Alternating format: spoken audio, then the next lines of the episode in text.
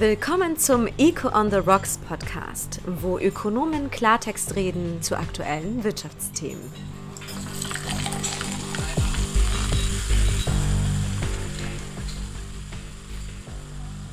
Liebe Podcast-Freunde, willkommen zu einer neuen Folge von Eco on the Rocks, dem ökonomischen Feierabend-Podcast für die ganze Familie. Mein Name ist Patrick Dümmler, ich bin Forschungsleiter und Senior Fellow bei Avenir Suisse.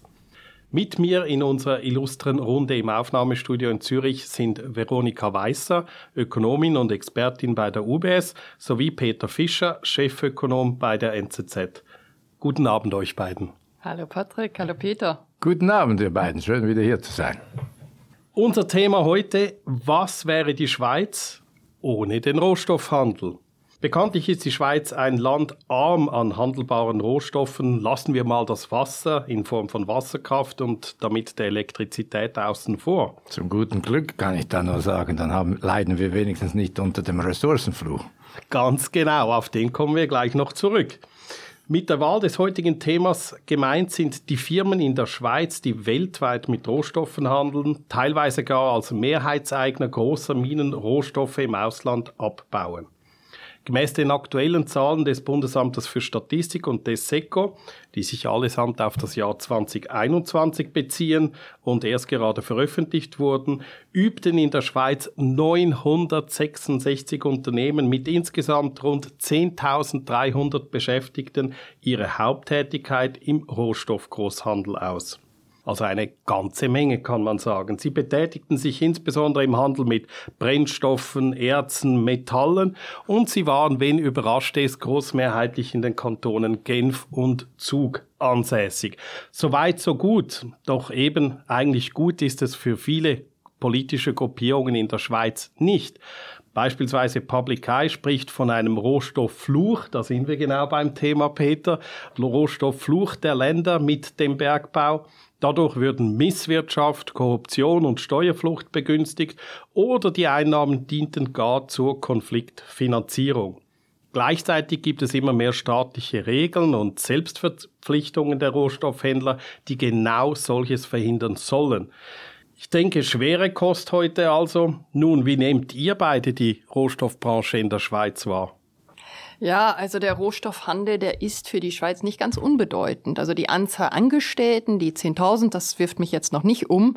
Aber bei den Steuereinnahmen müssen wir sagen, das hat dann schon auch Vorteile für die Schweiz. Glencore beispielsweise, ähm, habe ich gesehen, 450 Millionen Schweizer Franken an Steuern. Sie sind also regelmäßig in den Top 5 Unternehmen, steuerzahlenden Unternehmen in der, in der Schweiz. Und auch diese 10.000 Angestellten, das sind Angestellten mit sehr hohen Löhnen. Von denen profitieren wir durch durch die Steuern, die sie zahlen, auch unsere AHV profitiert. Also wir müssen zunächst mal anerkennen, dass wir von diesem Sektor, von dieser Branche auch was haben. Andererseits finde ich die Fragen, die da gestellt werden, äh, die Frage nach mehr Transparenz, auch die Kritik an dieser Branche, die ist nicht ganz vom Tisch zu wischen. Und da würde ich schon auch plädieren, das wäre schon nicht falsch, wenn wir in Richtung mehr Transparenz gehen würden. Also ich denke, auf das Problem der Rohstoffextraktionsbranche kommen wir vielleicht ja noch zurück, aber mhm. der Rohstoffhandel ist ja nicht Bergbau.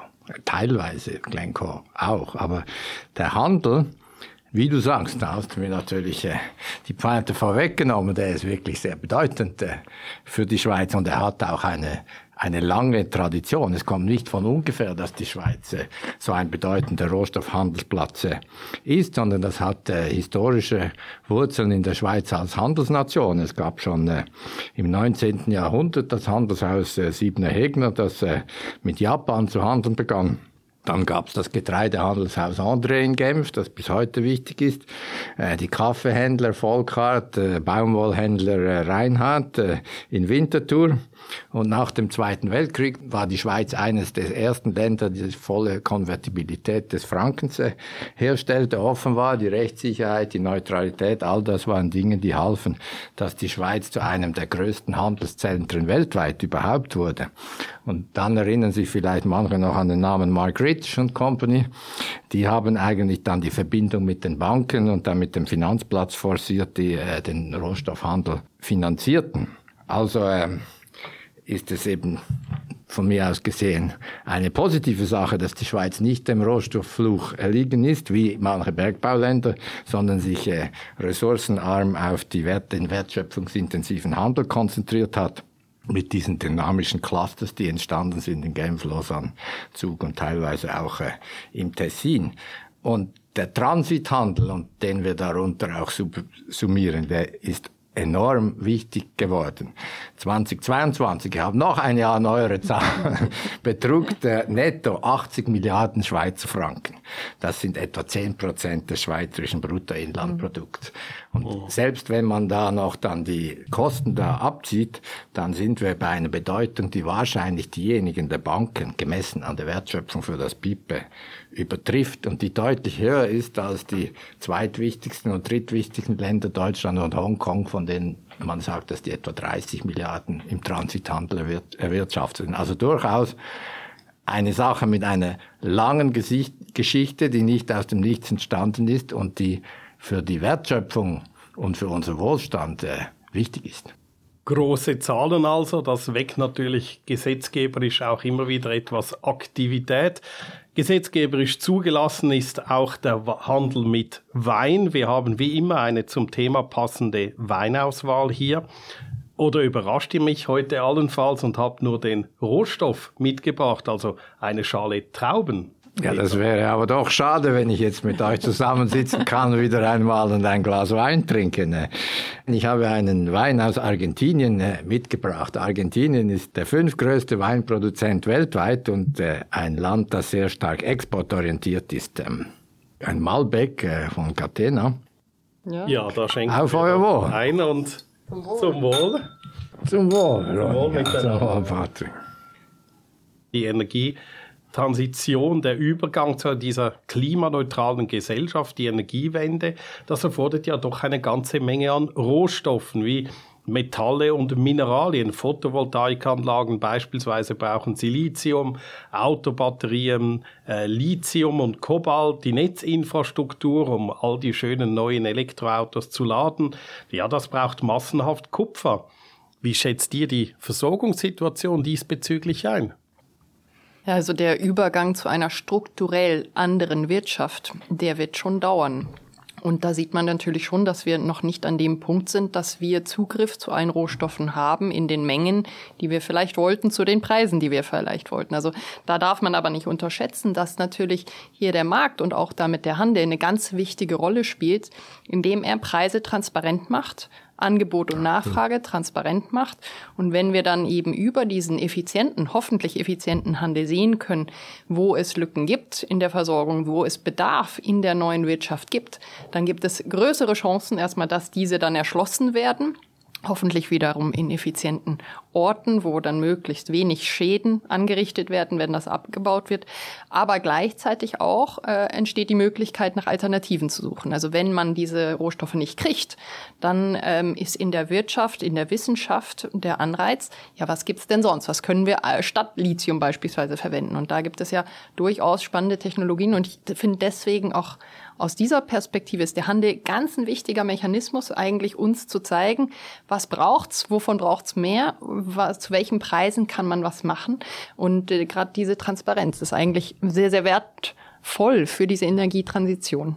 Absolut, wir sind uns wieder einig, der Handel ist die Lösung und nicht das Problem. Aber du sprichst wahrscheinlich, äh, Patrick, äh, das Problem an oder das vermeintliche Problem. Ich meine, Batterien für äh, Elektroautos sind meistens Lithium-Ionen-Batterien. Mhm. Lithium-Vorkommen sind stark unter anderem in Lateinamerika konzentriert und werden mehrheitlich von China dominiert. Kobalt in Afrika, Kongo-Kinshasa soweit ich weiß, ebenfalls mehrheitlich von China inzwischen kontrolliert. Mhm. Eine wichtige Minderheitsakteur ist der schweizerische Glencore dort als Nummer zwei. Ja, und zum Beispiel die Verarbeitung der seltenen Erden wird eigentlich fast ausschließlich von, von China dominiert, wobei die ja gar nicht so selten sind. Genau, die haben und nur das, den Namen entsprechend. Die haben nur den Namen. Das heißt, eigentlich ist das Problem der Konzentration in China, wenn es denn ein Problem ist, hängt halt mit Preisen und Präferenzen zusammen. Wir kommen gleich noch auf das Thema dieser geopolitischen Herausforderungen. Das jetzt mehrmals zu Recht natürlich China genannt, ein ganz wichtiger Player in diesem äh, Markt, beziehungsweise auch entlang der Wertschöpfungskette, der Verarbeitung dieser Metalle und Mineralien. Ja, wir brauchen wahrscheinlich wirklich für diese Energiewende Unsummen eben, Unmengen eigentlich von Rohstoffen, aber gleichzeitig denke ich doch, der Abbau wird immer herausfordernder, beispielsweise weil die Rohstoffe immer tiefer aus der Erde rausgegraben werden müssen. Man denke beispielsweise an Tiefseelagerstätten oder die Kapital- und Betriebskosten erhöhen sich aufgrund neuer Vorschriften, die den Abbau teurer machen. Man denke hier die beispielsweise an dagegen. die Anforderungen ESG, genau, die, Anf äh, die Einwohner, die dagegen sind. Wer möchte schon NIMBY, oder? Wer möchte schon eine Mine in seiner unmittelbaren Umgebung haben? Also durchaus auf der einen Seite eine große Nachfrage, auf der anderen Seite, ja, wahrscheinlich das Angebot nicht mehr so einfach und rasch ausweitbar. Und das bringt mich eigentlich zur Hypothese, ja, hängt das Gelingen dieser Energiewende nicht eben auch an den Bedingungen für den Rohstoffabbau? Wenn es uns nicht gelingt, die Verfügbarkeit dieser Rohstoffe für die Energiewende sicherzustellen, verzögert sich der Ausstieg allenfalls aus den fossilen Energieträgern. Stimmt dir diese Hypothese zu? Also ich würde jetzt mal sagen, da gilt genau das, was Veronika vorher gesagt hat. Zum Glück sind Angebot und Nachfrage ja nicht fix, sondern können elastisch re reagieren und zwar auf Preise und äh, je nachdem wird dann auch investiert. Das einzige Problem, was ich sehe, ist, dass natürlich Investitionszyklen einen relativ langen Zeithorizont haben. Ein Bergbauprojekt braucht typischerweise zehn Jahre. Mhm. Man kann das mit extremer Rechtssicherheit fast unendlich verlängern. Man könnte mhm. es auch verkürzen, wie wir in der Schweiz gerade äh, diskutieren, oder? Aber so ein Angebot braucht etwas Zeit und dann hat man diese, diese typischen Schweinezyklen. Absolut. Mhm. Ja, ich meine, die Herausforderung, die ist schon erkennbar, aber es ist äh, genau wie du sagst, Peter, ich denke, eine Frage der Zeit und eine Frage des, der Bereitschaft, auch das Geld für die Energiewende dann aufzubringen. Also wenn die Nachfrage da ist, dann wird das Angebot etwas verzögert sich entwickeln. Wenn wir aber nicht bereit sind, das äh, aufzubringen, wenn wir nicht bereit sind, äh, die Steuern zu heben oder, oder privat zu investieren, beispielsweise in Solarpanels auf unseren privaten Dächern, ja, wenn dieses, diese Nachfrage nicht da ist, dann wird das Angebot auch nicht kommen und dann werden die Produkte nicht abgebaut und die Preise nicht sinken. Mhm. Und ich mhm. glaube, das ist halt wichtig, dass der Konsument äh, und in dem Fall auch der Staat, die haben eine ganz wichtige Rolle zu spielen als äh, Signal und als, als Spieler auf diesem Markt. Und äh, die müssen diese Rolle auch spielen. Ich glaube, das ist ganz, ganz wichtig. Sonst haben. Also ich habe das Gefühl, die Rolle des Staates ist hier eher etwas zu groß, wenn ich die Subventionitis ansehe. Aber das ist wieder eine andere Frage, weil ähm, wenn wir von unverzerrten Preisen sprechen, oder ich glaube, es gibt eigentlich eine Lösung und das ist äh, ein, ein echter CO2-Preis. Absolut. Ja. Genau, also das, das wäre sicher mal ein Ansatz, aber so einfach der ist, so politisch schwierig scheint es zu sein, den in der, der Realität äh, umzusetzen. Ja, da stimme ich dir zu. Da ist wahrscheinlich dieser einzige Weg so ganz gangbar. Aber ich möchte noch doch noch etwas Öl in die Diskussion äh, gießen. Auf der einen Seite eben haben wir diese Rohstoffe, die wir benötigen für die Energiewende und auf der anderen Seite haben wir eigentlich diese fossilen Industrien, die auch regulatorisch und vom Image her eigentlich immer etwas mehr oder weiter rausgedrängt werden. Man könnte sich vorstellen, dass uns ein Szenario à la Perfect Storm eigentlich am Schluss droht, wo wir auf der einen Seite aufgrund der angesprochenen Investitionszyklen auch, Peter, wo wir eben nicht mehr investieren in fossile Industrien, gleichzeitig diese Rohstoffe noch nicht genügend bereitstehen für die Energiewende, was am Schluss zu einer Explosion des Energiepreises führt. Und da denke ich, da werden wir dann auch gesellschaftlich Probleme haben. Ja, wobei eine Explosion des Energiepreises auch Vorteile haben kann. Also ich denke mir manchmal, vielleicht wären drei Jahre von extrem hohen Energiepreisen genau was wir brauchen, um die Energiewende 20 Jahre schneller zu schaffen. Also manchmal braucht es wirklich äh, einen Schmerzfaktor und ein Faktor, der der Bevölkerung sagt, jetzt Energie kostet was, es soll was kosten, es wird was kosten, es kostet der, der Umwelt, aber es kostet dich auch privat was. Insofern, ich versuche das optimistisch zu zu sehen. Ähm, wir müssen, klar, wir müssen vielleicht hier und da äh, sicher uns bewusst sein, dass es gewisse Gruppen härter trifft. Da muss man auch in, im sozialen Kontext natürlich ein Gespür dafür haben. Aber an sich könnten hohe Energiepreise äh, für die Umwelt äh, absolut eine gute Sache sein langfristig. Mhm. Wenn ich gerade vorher für CO2-Preis argumentiert habe, dann ist das ja genau eine Erhöhung des Energiepreises und ich also für fossile Energieträger. Für fossile ja. Energieträger, genau. Aber so oder so, denke ich, werden wir nicht darum herumkommen, dass Energie teurer wird. Absehbar. Was ich einfach, wovon ich etwas warnen möchte, ist, wenn Europa glaubt, im Alleingang das Problem lösen zu können, indem es die Energie möglichst und, und vor allem die fossilen Energieträger sehr stark verteuert. Diese Verknappung und dieses Teuerwerden sollte natürlich möglichst weltweit stattfinden, sonst preisen wir uns einfach aus dem Markt und kriegen ein echtes Problem. Mhm. Es ist bereits jetzt so, dass eigentlich Europa zunehmend das Problem hat, dass die Energie viel teurer ist als äh, beispielsweise in Amerika oder auch in Asien. Das sieht man gerade bei energieintensiven Industrien, die sich sukzessive verlagern. Jetzt kann man sagen, wir konzentrieren uns auf energiefreundliche Industrien. Das ist ja gut und recht. Aber wie gesagt, alles möglichst ein bisschen im Maß. Mhm. Mhm. Hat Vor- und Nachteile. Ich denke, für mich ein wichtiger Faktor ist, ähm, es gibt so viel, äh, so viel Klarheit eigentlich darüber, dass die beste Maßnahme, Energie zu sparen, ist eigentlich investieren in Gebäude beispielsweise. Bessere Isolierung. Wir wissen, in der Schweiz 40 Prozent der Gebäude sind nicht auf einem auch nur halbwegs modernen Standard. Und da wäre also wahnsinnig viel langfristig zu sparen an Energie und an Kosten, aber man muss die Investition vorziehen. Und da ist eigentlich, wo ich den Vorteil hoher Energiepreise sehen würde, dass einfach diese Amortisationszeit statt, dass das 25 Jahre sind, dass das dann 15 sind oder zumindest so aussieht, als ob das 15 sind.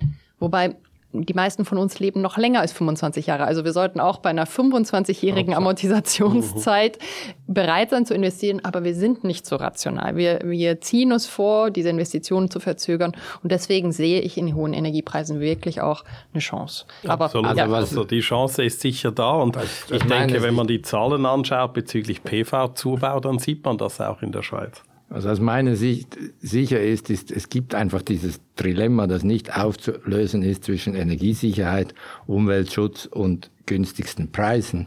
Aber, um wieder auf unsere Frage zurückzukommen, der Handel erleichtert es wenigstens, dass, dass wir das möglichst effizient lösen. Ja.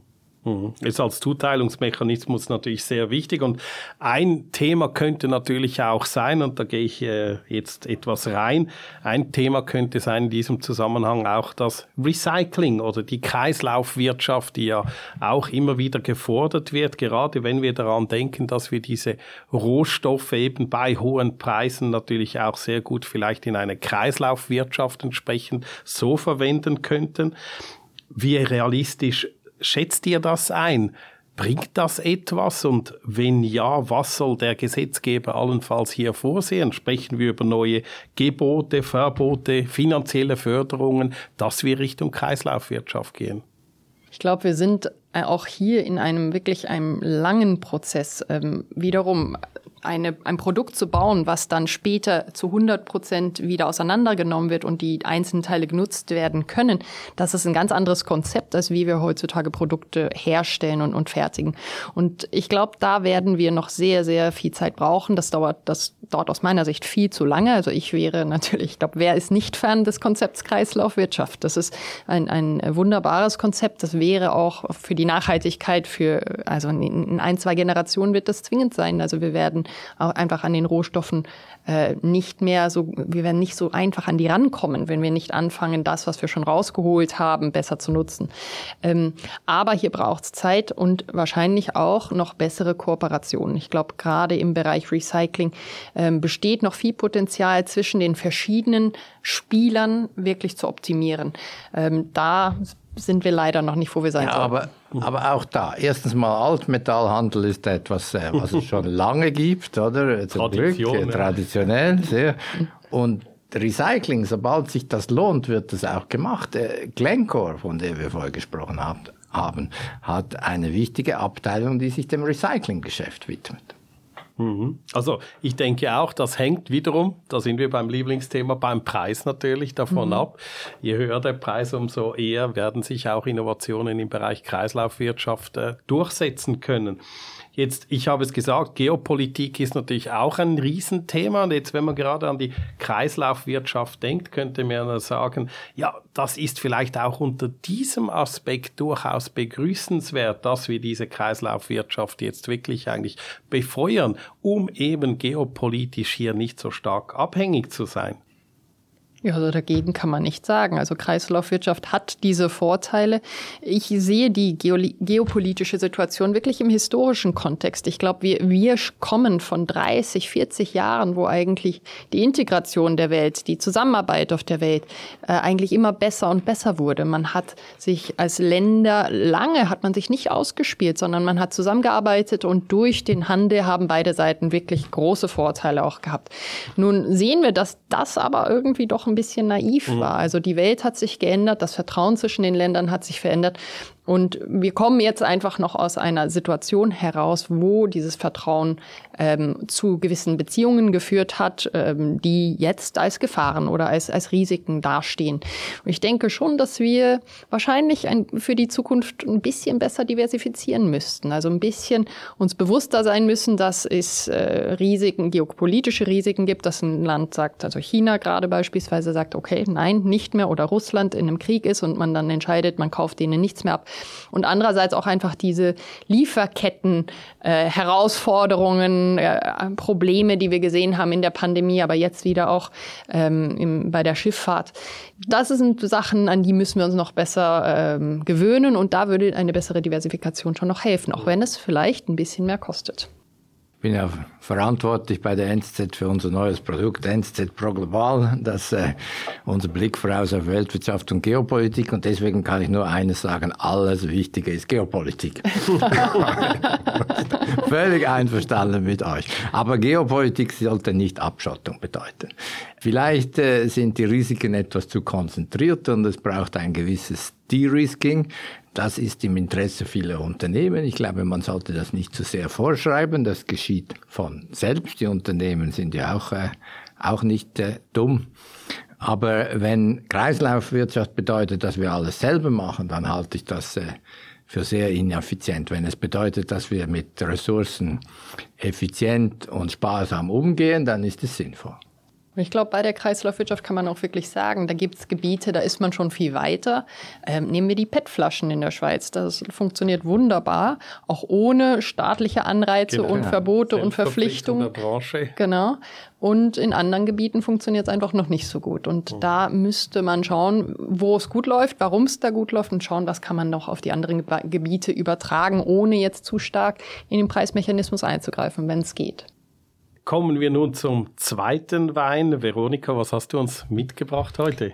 Ja, wie ihr wisst, bin ich ja in Südafrika geboren und aufgewachsen. Südafrika ist ein sehr rohstoffreiches Land. Äh, ich habe einen Pinotage Cape Root äh, mitgebracht, also aus der Cup. Aber Südafrika hat natürlich noch mehr als nur guten Wein, ähm, besonders Metalle, Gold, Platin, Silber, Titan werden abgebaut, exportiert und dann natürlich auch viel Kohle, Erdgas. Also ein Land, was sehr stark, ähm, also sehr, sehr viel Glück hat, was diese ähm, Ressourcen angeht und gleichzeitig was auch die Herausforderungen erlebt, die damit zusammenhängen. Nämlich die Frage, wer profitiert davon, läuft der Abbau auch zugunsten der Bevölkerung, der lokalen Bevölkerung. Das sind also alles Herausforderungen, die da sicherlich auch von Tag zu Tag von sehr vielen auch erlebt werden. Halten wir uns vorerst an den Wein. Zum Wohl miteinander. Wohl. Nun ja, Wein, wir sprachen bis jetzt vor allem von Metallen und Mineralien. Aber was ist mit Ernährung, wenn wir schon beim Wein sind? Nicht, dass jetzt Wein zu einer täglichen normalen Ernährung gehören sollte natürlich, aber du hast es vorhin auch gesagt, äh, Peter, Selbstversorgung oder Selbstversorgungsgrad, sehr oft wird gerade in der Schweiz darüber diskutiert, wir sollten mehr Nahrungsmittel eben selbst anbauen, das ist wichtig, um resilienter zu sein. Ein völliger Unsinn. Genau. aber trotzdem, wir sehen natürlich große Länder, auch Unternehmen, äh, kaufen riesige Ländereien, gerade in Afrika, im Sinne vielleicht von einer höheren Resilienz oder Vorsorge entsprechend. Ja, du hast gesagt, es ist Unsinn. Weshalb ist das Unsinn? Wie begründest du das? denke beispielsweise an die Nahrungsmittelproduktion in der Schweiz. Wenn die, wir die noch steigern, ich glaube, wir haben in dieser Runde auch schon darüber diskutiert, führt das dazu, dass wir extrem intensiv produzieren mit äh, typischerweise Düngern, den wir importieren, mit sehr viel Energie, die wir, also sehr energieintensiv und damit auch nicht wirklich umweltfreundlich. Und die Selbstversorgung im Sinne von Unabhängigkeit ist eine Chimäre, weil wenn wir den Dünger nicht importieren könnten, die, die äh, Futtermittel, Futtermittel die wir da mhm. verfüttern, dann, äh, dann gäbe es diese Selbstversorgung gar nicht. Äh, ich halte Selbstversorgung eben für unsinnig und, und unrealistisch, weil auch nicht effizient. Es mag sein, oder es ist sicher so, dass in gewissen Bereichen, beispielsweise in der Medizin oder auch bei gewissen Metallen, Versorgungsengpässe gefährlich werden können. Oder? Aber Versorgungssicherheit ist nicht Selbstversorgung. Mhm. Versorgungssicherheit bedeutet, dass wir vielleicht äh, in solchen Bereichen Pflichtlager äh, mhm. äh, verordnen oder anlegen sollten, aber das dann von der Industrie oder der entsprechenden Branche bezahlen lassen. Das kann unter Umständen volkswirtschaftlich gesehen sinnvoll sein. Das haben wir ja in der Schweiz. Für die Grundnahrungsmittel haben wir solche Pflichtlager. Siehst du das ähnlich wie Peter, Veronika? Ja, ich würde hier wiederum eher für Diversifikation als für Selbstversorgung plädieren, mhm. beziehungsweise auch für Integration in den europäischen Markt. Ich denke, geopolitisch kann man am ehesten darauf hoffen, dass dieser Markt auch äh, zusammenhält und da, glaube ich, verlieren wir weniger. Also eben Selbstversorgung, das wäre jetzt in der Schweiz einfach sowas von teuer, wenn man das ausrechnen würde und, und schauen das würde. Gab's gar nie. Es gab es nie, es wird wahrscheinlich wird es das nicht geben können. Diversifizierter Handel. Ja, diese diversifizierter Handel und Integration, geopolitische und politische Integration in unsere Partnerländer, ich glaube, das macht mehr Sinn. Also da, ähm, das kostet nicht so viel, das kann uns sogar was bringen, wenn wir es gut, wenn wir es schlau machen. Ähm, das wäre auf, aus meiner Sicht sicher vorzuziehen im Vergleich zum Versuch, die Selbstversorgung noch anzuheben. Volkswirtschaftlich sicher kostengünstiger zu haben, als selbst da unsere Böden am Schluss zu ruinieren aufgrund einer noch intensiveren Landwirtschaft. Also ich meine, wir haben zum Beispiel in der Pandemie haben wir schon gesehen, dass äh, einerseits Handel die Lösung war, andererseits vielleicht eben bei gewissen Medikamenten oder so ein, ein Pflichtlager oder so helfen könnte, dass es nicht plötzlich zu doch zu ernsthaften Situationen mhm. kommt, die wir nicht mhm. wollen. Mhm. Vielleicht sollten wir die Pandemie eigentlich so als gute Chance sehen, die zu sagen, was ist da gut gelaufen, was ist da schlecht gelaufen, was könnte in einer anderen Situation vielleicht anders laufen. Was macht resilient? Genau, was genau. macht resilient, auch Und, in Bezug äh, auf diese. Steht der Tropfen Höltenstein, Handel, Handel, auch Rohstoffhandel macht resilienter. Mhm. Agrarfreihandel würde das auch, aber das genau. ist ein genau. anderes Thema, das müssen wir heute Abend nicht äh, weiter erläutern. Aber eben, wir haben über die Funktion des Handels ja eigentlich schon gesprochen, ob das, dass das volkswirtschaftlich wirklich eigentlich auch Sinn macht. Auch die Bedeutung der Schweiz in diesem Rohstoffhandel haben wir gestreift. Du hast äh, historisch einen kurzen Exkurs gemacht, Peter, dazu. Nun, was oft auch gesagt wird, ist nicht nur vielleicht historisch die Geschichte der Schweiz äh, beim Handel, sondern ja, unsere Vorschriften seien halt entsprechend äh, schwach und unsere Steuern tief und deshalb kommen diese Unternehmen mit diesen riesigen Umsätzen, die du eingangs erwähnt hast, Veronika, kommen die sehr gerne zu uns. Deshalb haben wir uns als globalen Hub eigentlich positionieren können, als Standort Schweiz in diesem Rohstoffhandel. Ist das wirklich so? Ja, ich meine, wenn, wenn wir kein guter Ort wären für diese Firmen, dann würden sie nicht kommen. Die Frage ist, was ist für sie gut? Und ich glaube, da sind, äh, ist die Frage der Sech Rechtssicherheit extrem bedeutend, aber auch der politischen Stabilität, der guten Beziehungen zu anderen Ländern. Ähm, das sind Fragestellungen, die, die Fachkräfte, die Frage, ob sie die geeigneten Fachkräfte in der richtigen Menge am richtigen Ort bekommen, das sind die Fragen, die interessieren diese Firmen natürlich. Und wenn jetzt ein anderes Land es besser macht, dann müssen wir davon ausgehen, dass die auch wegziehen. Also insofern ist das auch äh, ein bisschen ein, eine Frage, äh, wollen wir die verteufeln oder wollen wir schauen, dass das, was gut ist an diesen Firmen, dass wir davon profitieren können?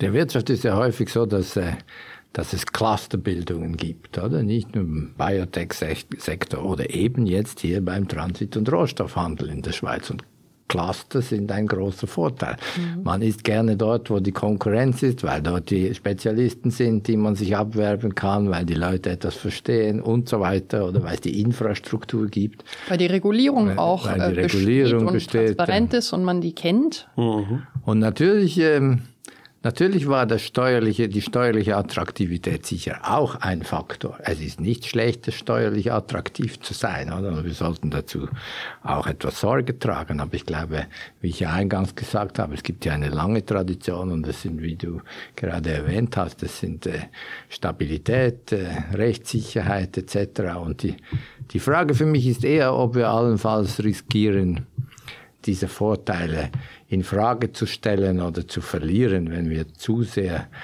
kritisch sind. Ja, oder dann halt wirklich den regulatorischen Schraub, Schraubstock massiv anziehen. Überschießen, ja. Genau, ich denke da an neue Anforderungen an die Berichterstattung, Sorg Sorgfaltspflichten, Transparenzpflicht, Tonnagenbesteuerung oder auch Investitionskontrolle, die diese Unternehmen teilweise betrifft. OECD-Mindeststeuer ist natürlich auch ein Thema oder Kreislaufwirtschaft, die Anforderungen daran, auch vom Regulator, die immer mehr kommen oder bis hin zu Eigenmitteln und Liquiditätsverordnungen. Im Schweizer Parlament beispielsweise ist auch eine Motion hängig zu einem Rohstoffhandelsgesetz. Also im Einzelfall vielleicht durchaus nachvollziehbare Beweggründe, aber ich denke in der Summe doch ein rechter Regulierungswust. Wie du ja am Anfang gesagt hast, für Transparenz bis zu einem gewissen Grad ist immer positiv. Wir wollen nicht, äh, wir wollen nicht der Hafen sein für kriminelle Geschäfte. Aber der Ressourcenfluch liegt häufig in den Ländern, die Ressourcen extrahieren. Ich war beispielsweise relativ viel unterwegs in Russland, in der Mongolei, auch in China. Äh, Länder, bei denen Bergbau ein wichtiges Thema ist. Und ich kann euch sagen, die Aktivitäten, bei denen Glencore involviert war, die waren immer sehr, sehr viel transparenter und besser und gab es äh, Vorsichtsvorschriften bei äh, Arbeitssicherheit etc. als irgendwelche wilde Minen oder äh, ganz speziell und meistens auch als die einheimischen Minen. Denn ein wichtiger Punkt ist, glaube ich, nicht so sehr die Regu Überregulierung in der Schweiz, sondern das Reputationsrisiko. Absolut, ja. Glencore und andere Schweizer und internationale Firmen, die äh, werden finanziert von Aktionären, die sind äh, an der Börse und die sind darauf angewiesen, dass sie keine nicht ständig riesige Reputationsskandale haben. Und deswegen benehmen sie sich auch vernünftig. Und das Problem des Ressourcenfluches, dass da leider auch Korruption vorkommt in diesen Ländern, dass nur wenige profitieren. Das hängt mit den Institutionen in diesen Ländern zusammen. Und sofern das nicht aktiv befördert wird von, von Rohstoff- oder Bergbaufirmen, was nicht sein sollte, ist das eben nicht das Problem des Handels, sondern das Problem dieser Länder. Trotzdem versucht man natürlich nicht nur in der Schweiz, auch auf internationaler Ebene dieser Branchen sehr viel mehr Vorschriften aufzuerlegen. Äh, denken wir beispielsweise in Deutschland, das ein entsprechendes Gesetz verabschiedet hat. Äh, denken wir natürlich auch an die EU, wo dieser gesetzgeberische Prozess äh, angelaufen ist. Ähm, ja, europäische Gerichte können eben entsprechend dann äh, oder Firmen können vor diesen europäischen Gerichten am Schluss zur Rechenschaft gezogen werden, wenn es in ihren Lieferketten zu Verstößen entsprechend kommt. Die Frage hier ist immer so ein bisschen, ja, wie sinnvoll ist dann diese exterritoriale Wirkung am Schluss dieser Gesetze, wenn es eben am Schluss auch auf die Lieferkette insgesamt wirkt. Und die Frage natürlich gerade angesichts dieser internationalen Entwicklungen oder hier in Europa insbesondere, wie soll sich die Schweiz verhandeln? Sollen wir uns am Schluss die Vorschriften der EU anschließen oder sollen wir lieber einen eigenen Weg gehen? Wir haben den Abstimmungskampf zur Konzernverantwortungsinitiative hinter uns, die nur sehr knapp abgelehnt wurde. Und ich bin nach wie vor der Ansicht, gerade für mittlere Unternehmen diese Regulierungswut, ich meine, nicht alles sind Glencores. In diesem, in diesem Sektor gibt es auch sehr viele kleinere Firmen, die sehr stark spezialisiert sind. Ja, vielleicht gerade eine Zahl dazu. Von diesen eingangs erwähnten 966 Unternehmen haben 931 weniger als 50 Beschäftigte in der Schweiz. Also mhm. wenn man über Rohstoffhandel in der Schweiz spricht, dann meint man medial die erwähnten Namen sehr oft, gerade die fallen meinem in den Sinn, aber dass es vor allem um kleine und Kleinstunternehmen gibt, die hochspezialisiert sind, ich denke, das vergisst man sehr die Sind in der Regel auch sehr wertschöpfungsintensiv und haben viele Folgewirkungen, inklusive hohe Steuerzahlungen etc.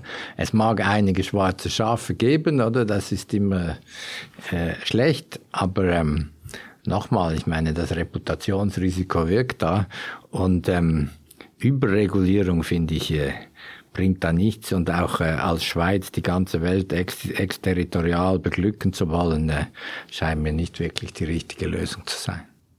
Wobei ein bisschen möchte ich dir widersprechen. Also Mach nur. Was ich durchaus auch höre, gerade von kleineren, also ich kenne ein paar Familienunternehmen, die im Bereich Nahrungsmittelhandel tätig sind und sie möchten sich im Bereich ESG, also biologischer Handel äh, eigentlich positionieren, auch weil sie teilweise äh, aus Überzeugung das machen wollen, aber auch weil sie äh, durch, die, durch den äh, Sitz in der Schweiz vielleicht etwas teurer sind und deswegen das tun müssen.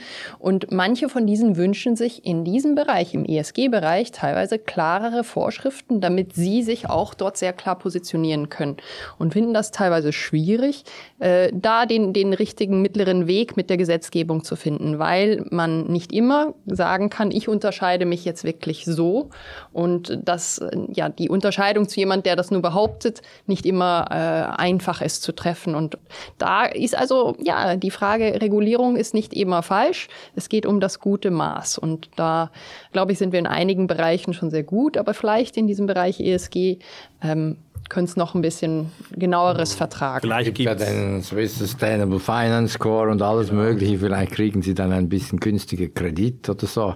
Aber auch da, ich meine, der europäische Ansatz ist leider ja oft von oben top-down oder ich weiß, was gut ist, ich reguliere das möglichst extrem und wenn es dann in Kraft tritt, ist es veraltet. Das ist ein bisschen immer Trial and Herausforderung. Absolut. Mhm.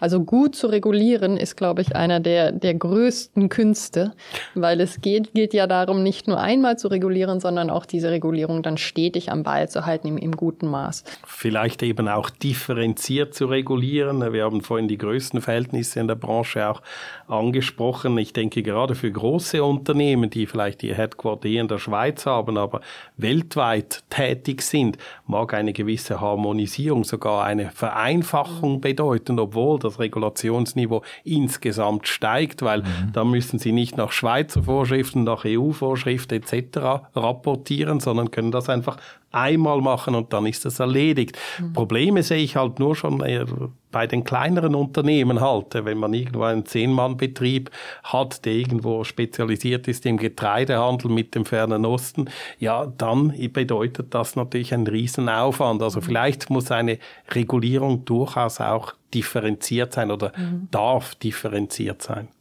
Man muss äh absoluten Missbrauch verhindern. Oder wie gesagt, ich glaube, es geht darum, dass äh, die Schweiz nicht zu einem Standort für kriminelle Aktivitäten wird, aber man kann nicht jeden Missbrauch äh, verhindern. Ich glaube, es ist schön, dass wir so ein bedeutender Rohstoffhandelsplatz sind. Das bringt der Schweiz etwas.